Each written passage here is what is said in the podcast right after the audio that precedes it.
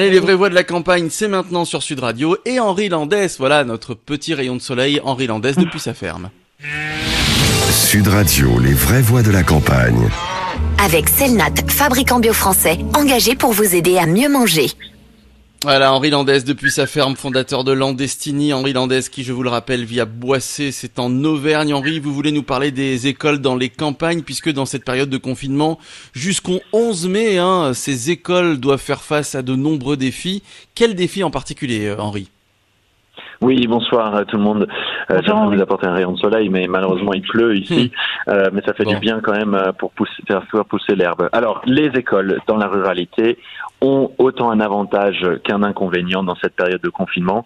C'est l'anticipation de la reprise dans des, des écoles qui sont un peu plus petites de manière générale et avec plus de classes uniques. Et donc, qu'est-ce que ça veut dire? Parce que j'ai parlé avec le maire euh, hier qui m'a dit, j'ai appris que c'est 15 élèves par classe. Bah, eux, ils ont beaucoup plus d'élèves par classe parce que c'est des classes uniques, il y en a beaucoup moins. Et il y a aussi la problématique que, euh, avec moins de transports en commun et un peu plus de distance, le ramassage, c'est pas sûr de pouvoir se faire à cause du fait que les élèves sont tous euh, dans de la proximité les uns les autres, dans des bus ou dans des cars. Donc ça, c'est deux mmh. sujets qui les inquiètent. Maintenant, cette proximité dans des écoles avec des sont plus petites, c'est que les enseignants ont plus l'habitude des profs. Ils ont certains élèves depuis plusieurs années, donc ça, c'est un point positif. C'est ce, ce contact entre les familles et les enseignants. Hmm.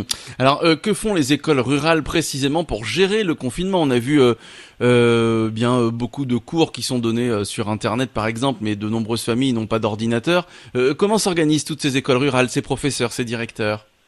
Exactement, c'est un bon point. C'est pas facile de faire ces cours à distance. Les, les, les, profs de plusieurs communes autour de nous n'ont pas les moyens de faire. Ils n'ont pas, euh, d'un point de vue technique, euh, c'est pas suffisamment solide en, ce qui concerne l'équipement et aussi les, les, conditions à la maison. Qu'est-ce qu'ils font pour essayer de faire parvenir des exercices à leurs euh, à leurs enseignants, enfin plutôt aux élèves? C'est déjà ils, ils, se sont assurés que tout le monde avait des adresses mail, donc ça c'est un bon point. Ensuite, c'est d'être très clair dans les mails et ils s'appuient beaucoup sur les mairie qui imprime au moins une fois par semaine, voire deux, euh, des documents pour que les parents puissent venir les chercher. Ils font très gaffe à ce que les, parents viennent euh, à différents moments. D'ailleurs, le mm. secrétaire de mairie qui devient quelqu'un de vraiment au service de l'éducation euh, et la réactivité des profs face à, ça, c'est primordial, mais aussi la réactivité des mairies. Mmh, oui, pour finir, Henri, on a écouté évidemment, comme tout le monde hier, les annonces du gouvernement sur la reprise scolaire. Alors, il y a de très nombreuses incertitudes, mais qu'est-ce qu'on peut encourager euh, aux élèves et, aux parents dans votre région et en milieu rural notamment?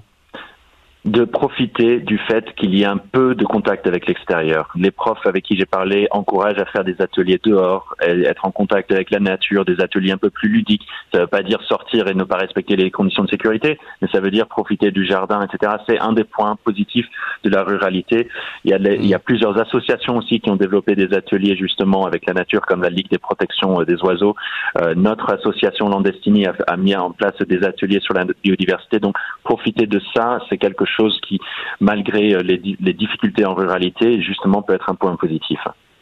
Mmh, eh oui, eh oui, effectivement, le 11 mai, à partir du 11 mai, retour à l'école pour de nombreux euh, élèves. Évidemment, ce sera un retour progressif. Beaucoup de mères hein, euh, dans des villes qui disent non, moi, je, je n'autoriserai pas les enfants à aller à l'école, même si c'est euh, une décision qui doit émaner de l'État. Et puis beaucoup de mères qui se posent la question, la même question que vous posiez d'ailleurs Henri Landais sur comment je vais faire. Moi, j'ai des classes de 25, 30 personnes, j'ai pas la possibilité de diviser mes classes en deux. Voilà, c'est encore de, de, nombreuses interrogations et, et j'espère qu'on aura la réponse d'ici quelques semaines. Merci beaucoup Henri Landès. On vous retrouve euh, la semaine prochaine, toujours euh, depuis votre ferme de, de Boissé en Auvergne.